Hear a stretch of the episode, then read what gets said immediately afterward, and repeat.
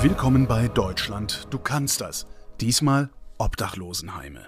Und dafür bin ich rausgefahren. Ganz hinten, wenn man so durch Potsdam durchfährt und so an der Kleingartenanlage vorbei, dann kommt die Kläranlage, dann fährt man nochmal einen knappen Kilometer und dann kommt man zum Obdachlosenheim hier in Potsdam und da sitze ich gerade und mir gegenüber sitzt dessen Leiter David Weidling. Hallo, Herr Weidling. Guten Tag.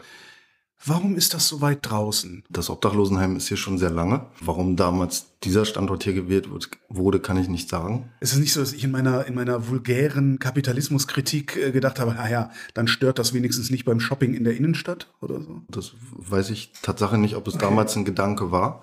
Also es ist schon so, es ist weit draußen. Potsdam ist aber auch gewachsen. Wir sind geografisch äh, ziemlich in die Mitte gerückt. Mhm. Man merkt aber von der Anbindung her ist es dann doch noch nicht wie in der Innenstadt um, oder bei weitem nicht. Um, aber wir haben eine Bushaltestelle direkt vor, vor der Einfahrt mhm. und da fährt halt auch regelmäßig ein Bus. Der Takt könnte natürlich auch wirklich besser sein. Wie oft haben Sie einen Bus hier? Ähm, so, so grob alle Stunde. Wie alt ist die Einrichtung denn, wenn Sie sagen, die ist schon sehr lange hier? Anfang der 90er Jahre. Das hat nebenan auf dem Gelände begonnen, noch ähm, mit älteren Gebäuden und seit 2004 gibt's hier diesen Neubau und dort sind die meisten Bewohner mit ihrem Einzelzimmern untergebracht. Jeder hat ein Einzelzimmer. Es gibt zwei Sachen hier vor Ort. Das ist einmal die Notaufnahme, wo jederzeit jemand kommen kann, der keine Wohnung hat. Das sind Mehrbettzimmer, aber wenn dann jemand von der Stadt eingewiesen ist, ähm, dann ist es ausschließlich ein Einzelzimmer jederzeit heißt, äh, ich weiß nicht, ich fliege aus meiner Wohnung raus, ich stelle das zufälligerweise so Samstagnacht fest und, und, kann tatsächlich Samstagnacht hier aufschlagen und sagen, ich weiß nicht mehr weiter, habe den Bett für mich. Wir sind rund um die Uhr hier besetzt, das kann man ja. wirklich jederzeit. Also wir haben 24 Stunden, ist eine Person hier vor Ort mindestens. Muss ich da bestimmte Voraussetzungen erfüllen, um bei Ihnen unterzukommen? Man muss wohnungslos sein und Potsdamer Bürger. Wir sind ja von der Stadt Potsdam, okay. also für den Raum Potsdam zuständig. Ich muss also vorher in Potsdam gemeldet gewesen sein, um. Äh, und, und in Potsdam sich aufgehalten haben. Wie funktioniert das denn da? Also ich fliege aus meiner Wohnung raus, warum auch immer. Ich, ich komme zu Ihnen und sage, ich, ich, ich habe keine Wohnung mehr. Was mache ich denn? Was mache ich denn dann? Ding Dong, Herr Weidling, helfen Sie mir mal. Das erste ist, dass man ja eine Unterkunft braucht. Also man ja. ähm, kommt hier an, wir führen ein Aufnahmegespräch, fragen auch schon so am Anfang so ein bisschen, ähm, was vielleicht offen sein könnte oder was vorhanden ist. Und dann ist auf jeden Fall erstmal die, die große Not abzumildern, dass man die Unterkunft gibt. Wir können auch mit Kleidung und erstmal Notessen aushelfen, wenn kein Einkommen zum Beispiel auch da ist oder das Geld alle ist. Das ist, es gibt unterschiedliche Sachen und dann gucken wir von Tag zu Tag weiter. Man muss sich dann zeitnah auch bei unserem Kostenträger, bei der Stadt vorstellen. Ähm, die führen auch ein Gespräch, die prüfen dann auch die Zuständigkeit, also ob derjenige aus Potsdam kommt. Passiert das oft, dass jemand einfach hier aufschlägt und sagt Hilfe? Ja, also es gibt viele Wege. Es gibt ähm, angekündigte Aufnahmen, die begleitet sind. Also es gibt, gibt ja auch immer einen davor, wo auch andere Netzwerkpartner dran sind. Es gibt ambulante Wohnhilfen, die Mieter Sozialdienste, dann die Stadt mit ihrem präventiven Sozialdienst, mit den Sozialarbeitern. Da äh, ist es dann begleitet oder zumindest der Weg aufgezeigt hierher. Es gibt aber auch Menschen, die ähm, verdeckt wohnungslos irgendwo mit, mitleben, mitwohnen ohne Mietvertrag, ähm, wo das dann aus unterschiedlichen Gründen auf einmal nicht mehr geht, die dann spontan hierher kommen, die vielleicht auch schon mal hier waren, das kennen oder das woanders erfahren haben. Die Straßensozialarbeiter begleiten auch hierher. Das heißt, auf gut Deutsch, die Straßen, die pflücken tatsächlich Obdachlose von der Straße und bringen sie hier raus und sagen, äh, leg den mal ins Trockene. Genau, wenn derjenige möchte. Es ist ja freiwillig hierher ja. zu kommen. Und dieses System, das ist wichtig, dass es da so viele Stellen gibt, auch gerade im Vorhinein. Weil man dann an der einen oder anderen Stelle auch präventiv ja auch noch Sachen erreichen kann, dass die Wohnung nicht verloren wird. Sie sind die letzte Rettung dann, oder? Ähm, na, die allerletzte Stelle ist die Straße, wir sind davor. Und bei der Straße sind es die Straßensozialarbeiter, die dann natürlich auch noch ja. da sind. Wie viel, wie viel Platz haben Sie hier? Also wir haben äh, für erwachsene wohnungslose Menschen ist die Kapazität bei 95 Bewohnern und wir haben zehn Plätze für Erwachsene für die Notaufnahme. Nebenan ist auch noch eine Einrichtung für junge Erwachsene und da sind dann Bewohner von 18 bis 30 im Obdachlosenheim. Wir können ab 18 aufnehmen, aber meistens unter 30-Jährige gehen in die Einrichtung nebenan. Reicht das? Also ste stehen Menschen eher Schlange oder haben sie eher Zimmer frei? Ähm, wir weisen niemanden ab. Also es gibt auf jeden Fall den Platz im Notbett ja. und dann gibt, äh, koordiniert auch die Stadt, wenn irgendwas wäre. Wir würden aber auch nie jemanden abweisen. Wir haben immer noch auf jeden Fall einen Platz extra, wenn es notwendig ist, dass man dann für, für die eine Nacht das auffedern kann, wenn es mal der Fall ist. Aber es ist dann halt auch nur eine Nacht. Was mache ich denn in der zweiten Nacht? Äh, ne, so lange bleiben, bis, bis eine Alternative gefunden ist okay. im Rahmen mit, dem, mit der Stadt oder ja, also wir, wir schicken hier niemanden weg. Wir finden dann immer eine Lösung. Das ist aber in den seltensten Fällen, dass wir an diese Grenze kommen, dass wir jetzt äh, formal von der Belegung über, also überbelegt sind. Das ist äußerst selten. In der Regel ist eigentlich für jeden dann auch immer ein Platz da. Wenn es selten ist, zu welchen Gelegenheiten ist es selten? Gibt es da so Gesetzmäßigkeiten? Nicht so wirklich. Also man könnte jetzt meinen im Winter, aber wir haben durchaus auch, wenn man die Jahre jetzt so vergleicht, kann, hatten wir auch im Sommer schon die Situation. Und seit der Pandemiezeit ist es auch wieder gar nicht so einzuschätzen. In der Regel war die Belegung im Sommer meist im Notbett auch höher oder die Fluktuation als im Winter. Also dass mehr Ein- und Auszüge waren. Das ist jetzt gerade wieder umgekehrt. Jetzt ist es doch der Winter wieder. So wie man es eigentlich meinen möchte. Das war in den ganz früheren Jahren eher doch anders. Da waren auch noch mehr durchreisende Menschen unterwegs durch. Also das sind Personen, die durch ganz, äh, die kein Obdach haben, aber immer unterwegs sind mhm. und dann drei Tage in den obdachlosen Einrichtungen bleiben in der Regel und dann weiterziehen. Ähm, davon gibt es eher weniger jetzt, die bei uns ankommen. Aber diese Leute gibt es noch, die von Obdachlosenheim zu Obdachlosenheim ziehen? Ähm, das kann ich nicht sagen, weil, ah, weil ich könnte damit jemand, also dieses Jahr war jemand, da habe ich dann ja. auch Tatsache, ach, es gibt noch Durchreisende, okay. weil er sich auch wirklich so vorgestellt hat, so ich bin ein Durchreisender und ähm, möchte jetzt gern für drei Tage aufgenommen werden. Das ist halt das Wissen darüber, dass es ähm, für Durchreisende diese Möglichkeit gibt. Ach so, das ist ein, ein Standardwert sozusagen. Diese ja, das, das macht natürlich, dann braucht man nicht viel hinterfragen und weiß ja. natürlich gleich, das ist so. Ähm, es ist nicht notwendig, das zu sagen, ja. aber ähm, äh, das war fast faszinierend. Dann habe ich auch Tatsache gesagt, ach, sie gibt's noch und äh, ja, es gibt auch noch andere, hat er berichtet. Er war aber auch der Meinung, dass es zurückgegangen ist, dass einige doch eher versuchen, ihre Plätze zu behalten.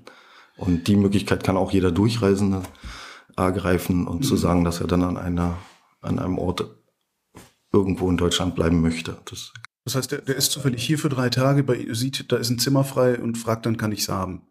Und dann sagen sie, ja, wenn du in Potsdam wohnst und wenn du mit der Stadt drüber gesprochen hast. Genau, die Stadt entscheidet es ja. und ähm, er muss sich dafür entscheiden, sesshaft zu werden in Potsdam. Was, was sind das für Menschen, die zu Ihnen kommen?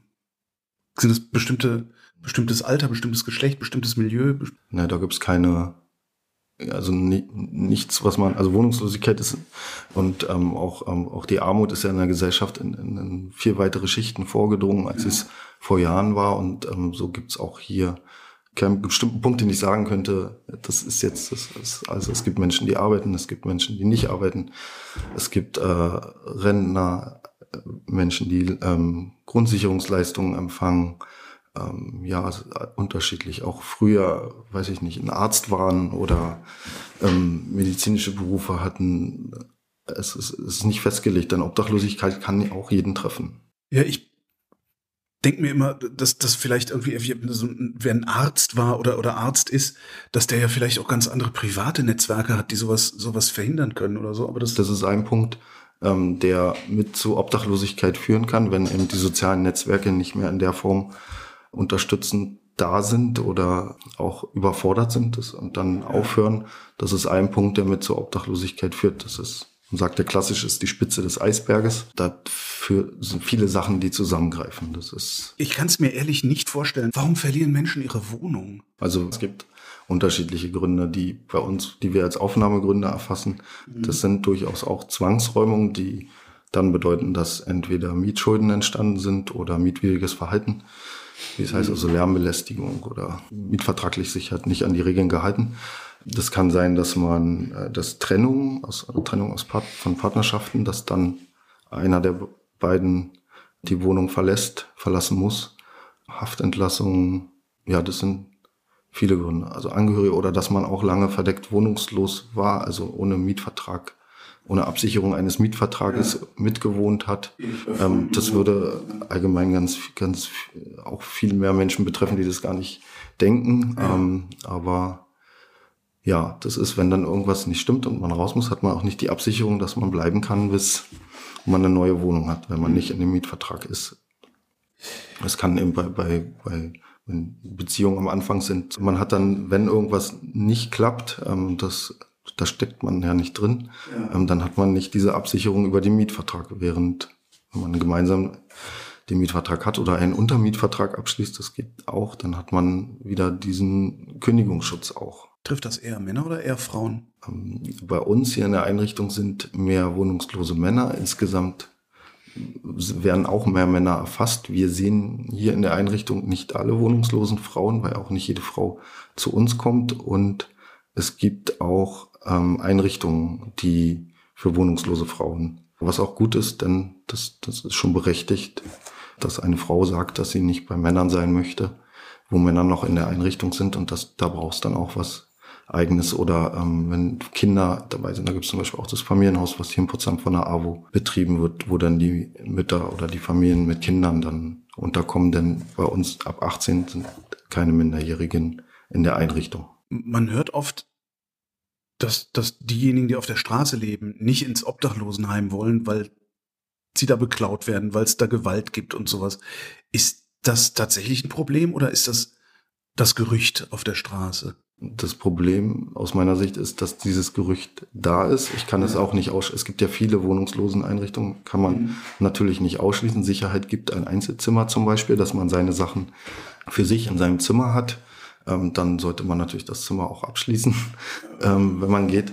Hier im Notbett ähm, bieten wir zum Beispiel auch ähm, den Menschen dort an, dass sie ihre Wertsachen eben bei uns hinterlegen und nicht im Zimmer haben. Mhm. Das ist dann das sicherste, dass es nicht wegkommt. Man kann es nicht ausschließen, aber das ist auch nicht die Regel bei uns, dass ähm, jemanden hier Sachen wegkommen. Vielleicht frage ich damit dann den Falschen jetzt auch, aber warum wollen die Leute auf der Straße leben? Gibt es da überhaupt eine Freiwilligkeit? Es gibt Menschen, die sich freiwillig dafür entscheiden, ähm, auf der Straße zu leben, die von, von dem System fernbleiben wollen. Das hat auch was mit Freiheit zu tun. Man ist für sich, man kann jederzeit auch woanders hingehen, man hat keine Verpflichtung. Das kann wirklich ein freiwilliger Grund sein. Dann sind diese Sachen, dass ich da, also diese, also Vorurteile, dass ich beklaut werde, dass es nur Gewalt gibt in der Einrichtung oder in den Einrichtungen. Ähm, sicherlich gab es da eventuell auch wirklich in anderen Einrichtungen Erfahrungen, was das angeht. Ähm, insbesondere, weil man mit mehreren Menschen sich ein Zimmer auf Dauer teilen muss, ähm, dass es da zu Konflikten kommt. Das, das kann man dann nicht ausschließen. Kann man sich auch vorstellen, dass es wirklich in anderen Einrichtungen dann auch vermehrt auftritt. Sie sagten gerade, äh, keine Verpflichtungen, wenn ich nicht in so einer Einrichtung bin. Was für Verpflichtungen, also was für Pflichten habe ich hier denn? Fürs Notbett erstmal ist eine Verpflichtung, die, die, die, also man muss eigentlich anwesend sein oder eben nicht. Man kann auch wieder gehen. Also es ist keine Verpflichtung. Aber ähm, wenn man länger als drei Tage bleibt, ähm, ist die Regel jetzt hier, hier bei uns so, muss man sich auch vorstellen beim Gesundheitsamt und man muss nachweisen, dass man frei von einer ansteckenden Lungentuberkulose ist. Das ist nach dem Infektionsschutzgesetz eine Bedingung für Gemeinschaftsunterkünfte, dass okay. man das nachweisen muss. Ist denn Lungentuberkulose weit verbreitet? Ähm, es soll wieder verbreiteter sein okay. als auch in den vergangenen Jahren. Ähm, also es wurde berichtet, dass diese Krankheit auch wieder vermehrt auftritt. Habe ich jetzt nicht mit gerechnet. Deswegen wird das vorher untersucht, wo viele Menschen zusammenleben, weil mhm. das sicher ist eine Lungenerkrankung, würde sich verteilen. Kann man jetzt vielleicht im Zusammenhang mit Corona dann auch verstehen. Ja. Und deswegen wird es geprüft. Es ist durchaus behandelbar oder also äh, ansteckungsfähige Lungentuberkulose heißt es ja. Also man kann es auch so, also so behandeln, dass sie dann nicht mehr ansteckungsfähig ist und dann auch noch ein, ähm, das ist, ähm, also es ist behandelbar. Und diese, man, man hört ja auch mal so, kein Alkohol, keine Drogen, äh, keine Frauenbesuche, weiß ich nicht, gibt es solche Regeln auch? Oder kann ich, wenn ich hier so ein Zimmer bei Ihnen habe, machen, was ich will? Ähm, in, in den Zimmern dürfen natürlich Besucher empfangen werden. In den Zimmern, in den Einzelzimmern ähm, ist auch kein, kein Rauchverbot. Nur in den Gemeinschaftsräumen, mhm. also in den Fluren, in den Küchen, in den Bädern und im Notbett eben auch, weil dort auch mehrere Menschen sind, weil der Nichtraucherschutz das ja auch gebietet. Das heißt, ich kann im Grunde, wenn ich hier bei Ihnen ein Zimmer habe, ein, ja, ein stinknormales Leben leben. Ich habe nur vielleicht keine eigene Küche, kein eigenes Bad. Genau, das ist dann schon ein Unterschied ähm, und auch kein unwesentlicher. Aber man kann, hat einen Rückzugsort, ja. man kann wieder Kraft sammeln, man kann sich sortieren und äh, gucken und die nächsten Schritte angehen. Das in jedem Fall. Was sind die nächsten Schritte? Die sind individuell für jeden. Also das kann sein, dass das Einkommen gesichert sein muss, dass man seine, wenn, wenn Schulden vorhanden sind, dass man da schaut, dass, ein, dass man einen Überblick erhält. Wir bekommen auch ähm, regelmäßig, haben wir dann von den Kollegen von der äh, Schuldenberatung auch, die hier vor Ort kommen und mitberaten und ähm, die Bewohner dann begleiten, überhaupt erstmal einen Überblick zu bekommen und dann auch den, den, die Schulden abzubauen. Ähm, dann sollte in jedem Fall, also es entstehen Kosten der Unterkunft für dieses Zimmer, für die Bewohner dann, für das Einzelzimmer. Also okay. sollte diese Zahlung auch regelmäßig erfolgen. Die erfolgt an die Landeshauptstadt. Die Stadt erhebt eine Gebühr von okay. 278 Euro und 62 Cent für denjenigen oder diejenige, die ein Einzelzimmer haben. Und das ist nur das Zimmer oder gibt es auch noch was zu essen dazu? Oder? Es ist Selbstversorgung. Deswegen gehört dazu natürlich auch, dass man sich selbst versorgen kann, dass das Einkommen geregelt ist, dass man mindestens die Grundsicherungsleistung hat. Damit sind die Kosten der Unterkunft gedeckt und der Lebensunterhalt kann bestritten werden. Über die Höhe kann man sicherlich immer diskutieren bei den Grundsicherungsleistungen, aber so ist es erst und so ist auch der Gedanke, dass diese Stabilität da ist. Das gibt Freiheiten, wenn man selbst entscheiden kann, was man einkauft zu essen oder wofür man sein Geld ausgibt, was man sich holen möchte. Das sind die wichtigen Sachen. Und dann ist es für viele auch Kraft sammeln. Erstmal nach den Erfahrungen, nach den unterschiedlichen, die im Vorhinein waren. Für einige ist es auch ein Ort, um länger zu bleiben. Wir haben auch ähm, einen Bereich für pflegebedürftige Bewohner, ältere pflegebedürftige Bewohner, die auch wirklich längere Aufenthalte haben, auch wirklich ähm, bis zu 20 Jahre hatten wir schon und ähm, die dürfen auch hier bleiben, weil das für die äh, Bewohner das Zuhause ist auch. Ja. Da wird dann auch kein Druck ausgeübt, dass sie sich jetzt Wohnraum suchen müssen, sondern sie dürfen, wenn sie wollen, auch bleiben. Ansonsten üben Sie den Druck aber schon aus. Sie sagen schon, ihr könnt hier wohnen, aber seht gefälligst zu, dass ihr euch äh, eine richtige Wohnung besorgt. Druck ist nie ein gutes Mittel. Stimmt. Ähm, also sowas machen wir nicht. Wir begleiten und unterstützen natürlich jeden, der in eine Wohnung möchte. Auch bei diesen Wegen, so wie die anderen Netzwerkpartner auch. Und wir versuchen dann auch äh, zu gucken, was ist notwendig und ein Netzwerk für denjenigen mit zu vermitteln, dass eben das mit der Wohnung auch klappt. Sonst ist der Wohnungsmarkt in der Landeshauptstadt, wie er ist. Also es, das heißt, man muss auch bei der Stadt, sollte man zumindest einen Wohnberechtigungsschein haben und dann gäbe es auch Mittel, wenn das über diese normalen Verfahren nicht klappt, dass die Stadt benennungs- oder belegungsgebundene Wohnungen anbietet.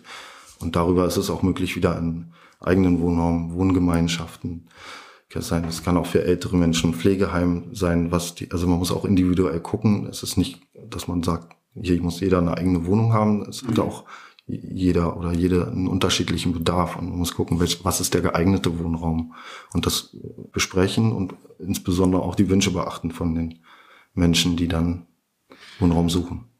Passiert das überhaupt noch, dass jemand es aus dem Obdachlosenheim in eine reguläre Wohnung schafft, ange angesichts des Wohnungsmarktes, den wir hier haben? Über diese Maßnahmen zusammen mit ja. Benennung, also Wohnberechtigungsschein und belegungsgebundene Wohnung ist es möglich, sind auch Bewohner kontinuierlich ausgezogen in Wohnraum. Wie lange bleiben die Menschen hier im Schnitt oder in der Regel bei Ihnen? Unterschiedlich. Es gibt kürzere Aufenthaltsdauer. Es gibt die durch den, was ich gerade schon erwähnt ja. habe, die älteren Bewohner, wo die Aufenthaltsdauer lange ist.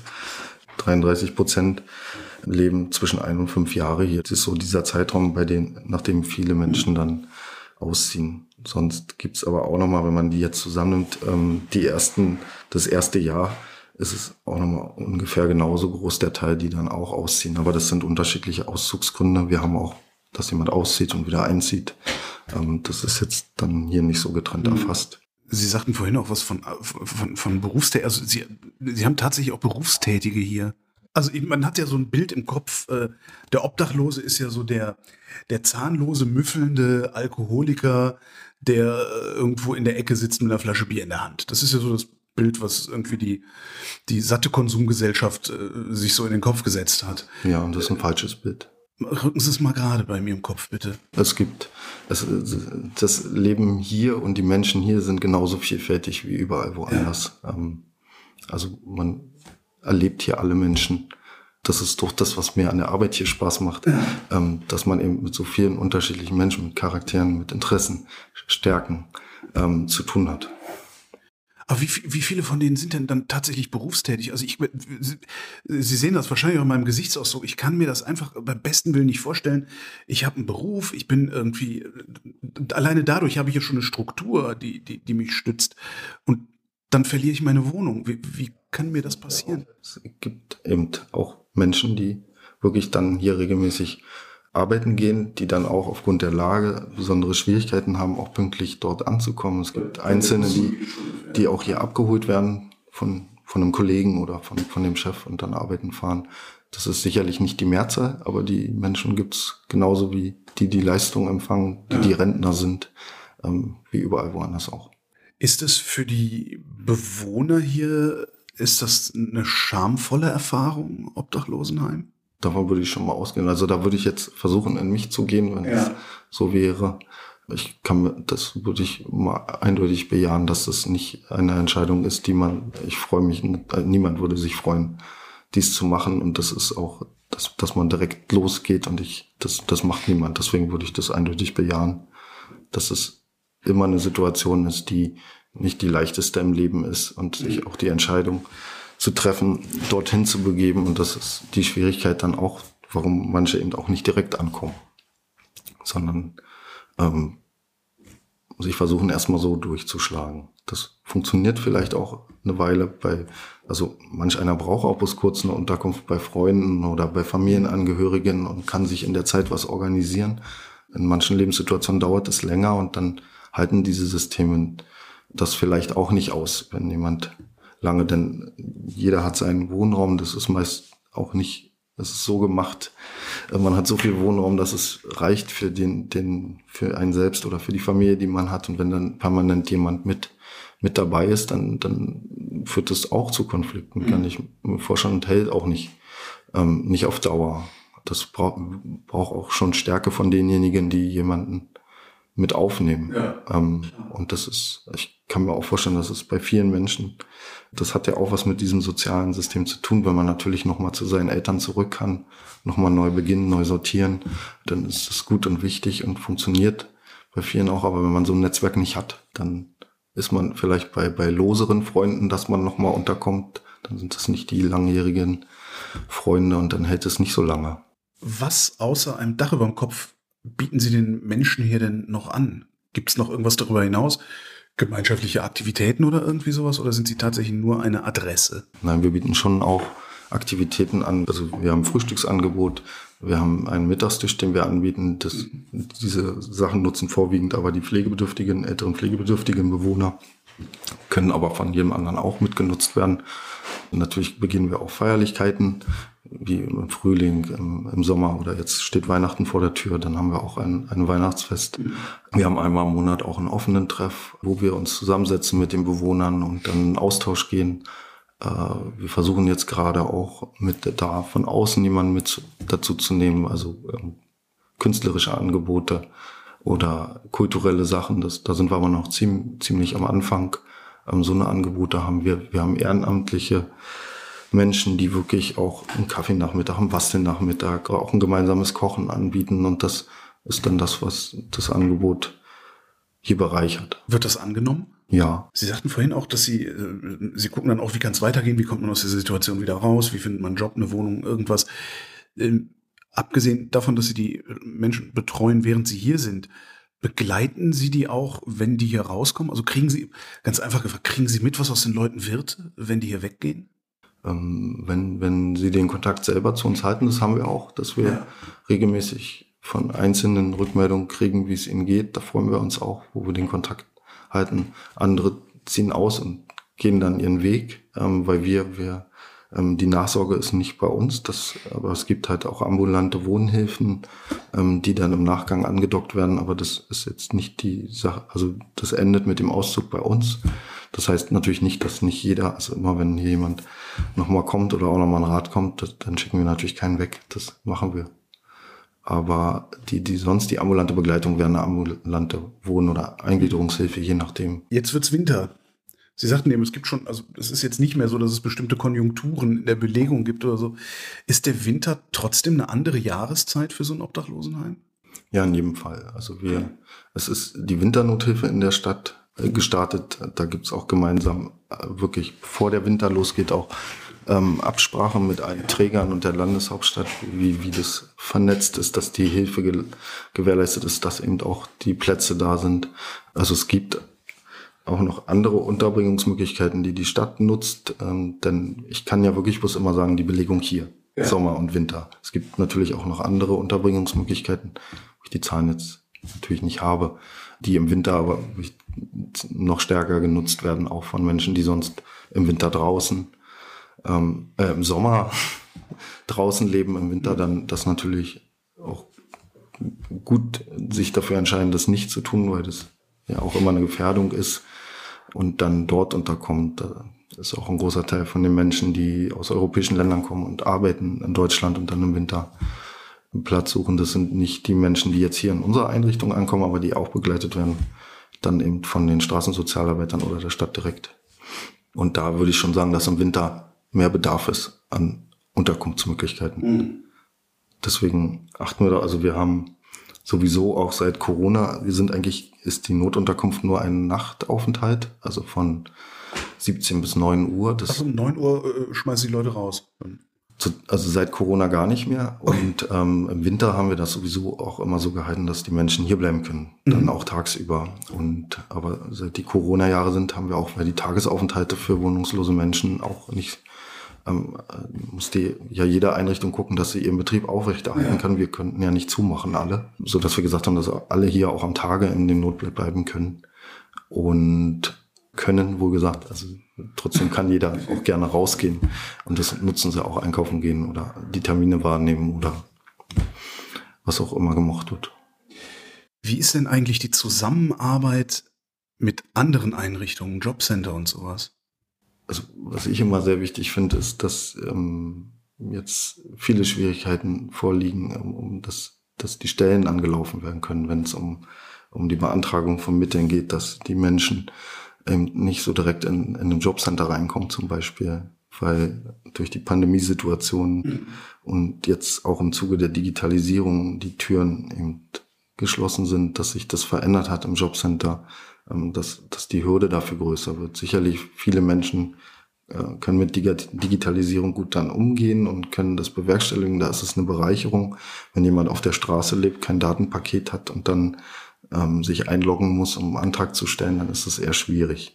Und äh, Menschen auch die Eigenständigkeit, die das machen könnten, direkt hingehen. Also das betrifft aus meiner Sicht nicht nur wohnungslose Menschen, sondern auch andere, die davor sind. Ähm, da versuchen wir wirklich auch für zu werben, dass es diese Zugänge geben muss. Die sind auch besser geworden.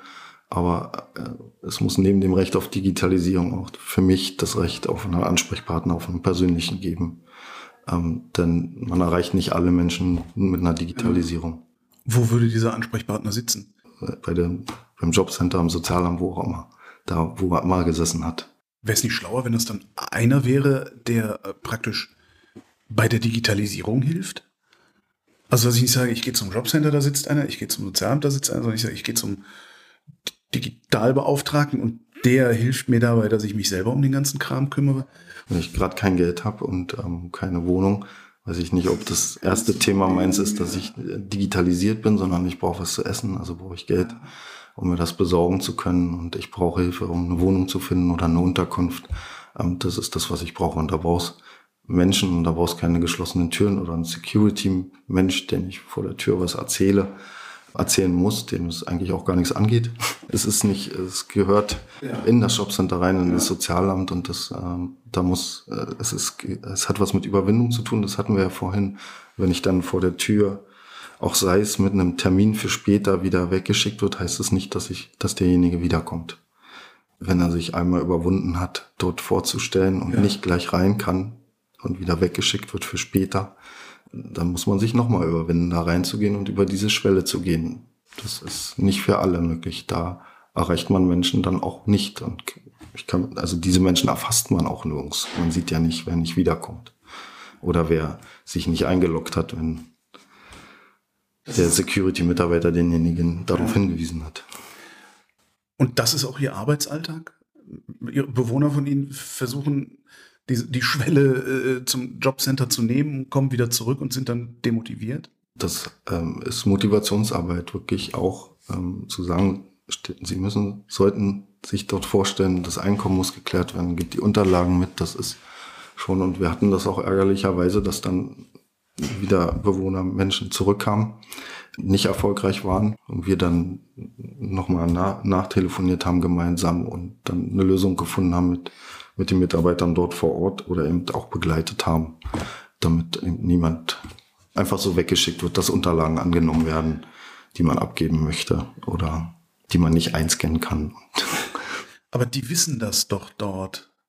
Da, warum funktioniert es dann erst, wenn Sie sich nochmal melden? Jeder hat seine Sicht auf sein Arbeitsfeld und da haben wir jetzt mit von außen eine andere Sicht auf Jobcenter. Die haben mögen sicherlich 95 Prozent der Menschen so erfolgreich begleiten können. Ja, aber für uns sind die fünf Prozent eben wichtig und das sind die Menschen, mit denen wir im, Arbeitsleben hier auch zu tun haben. Und das sind dann, wenn man die fünf Prozent in Zahlen umwandelt, wie viele Menschen das sind, dann sind es einfach zu viele. Kommt das denn irgendwo an den, an den richtigen Stellen an? Im Jobcenter, im Sozialamt? Wir versuchen das äh, so weiter zu geben, ähm, haben auch Kontakte mit dem Jobcenter, haben jetzt auch direkte Kontakte bekommen, wo wir uns äh, bei Personen mit diesen Situationen, wie die beschreiben können und die sind auch gewillt, diese anzupassen. Oder eben intern, dass, dass jemand bei uns das dann weitermelden kann innerhalb der AWO.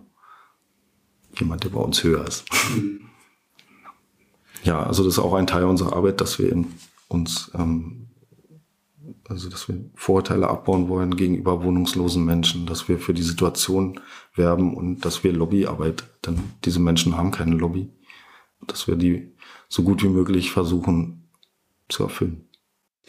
Gibt es hier eigentlich eine Nachbarschaft drumherum oder stehen Sie wirklich auf freiem Feld? Ähm, wir haben nebenan sind ähm, Einfamilienhäuser. Zu der anderen Seite sind dann die anderen Einrichtungen. Und ähm, nach hinten raus ist dann wirklich auch nochmal eine, äh, eine Wagenburg. Das mhm. ist auch eine Einrichtung, also es ist keine Einrichtung, sondern es sind unsere Nachbarn. Und die kommen auch mit ihnen klar, weil so Obdachlosenheim ist ja der Klassiker des, ja, super Sache, aber bitte nicht in meiner Nachbarschaft. Wir haben keine Konflikte mit okay. den Nachbarn. Wie viele Leute arbeiten hier eigentlich bei Ihnen? Also wir sind elf Kollegen hier im Obdachlosenheim. Ja. Ähm, wir sind multiprofessionell, also Sozialarbeiter, ähm, Hauswirtschaftskräfte, ähm, Haustechnik, ein Krankenpfleger, Verwaltung. Ich hoffe, jetzt habe ich keinen vergessen. von, von Guten. Einen vergesse ich immer von den Arbeitsbereichen.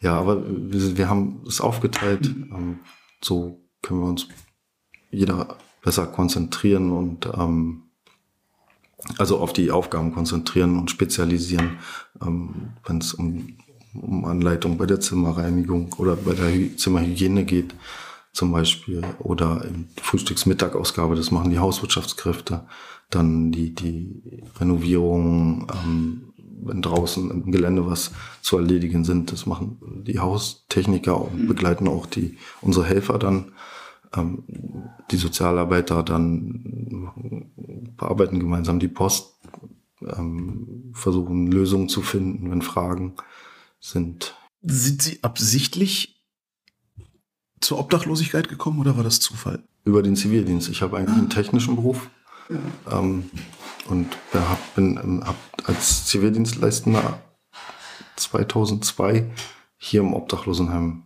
begonnen. Damals noch nebenan, da gab es den Neubau noch nicht. Und bin so erst in dieses Feld reingekommen, sonst hätte ich äh, vermutlich auch was Technisches studiert, habe mich dann aber für Sozialarbeit entschieden und bin nur so in diesem Bereich gekommen. Haben Sie jemals gedacht, ich, ich muss hier weg, ich halte das nicht aus? Dann wäre ich heute nicht mehr hier. Das war eher umgekehrt. Ich habe irgendwann gemerkt, dass es die Arbeit ist, die mir Spaß macht. David Weidling, vielen Dank. Danke auch.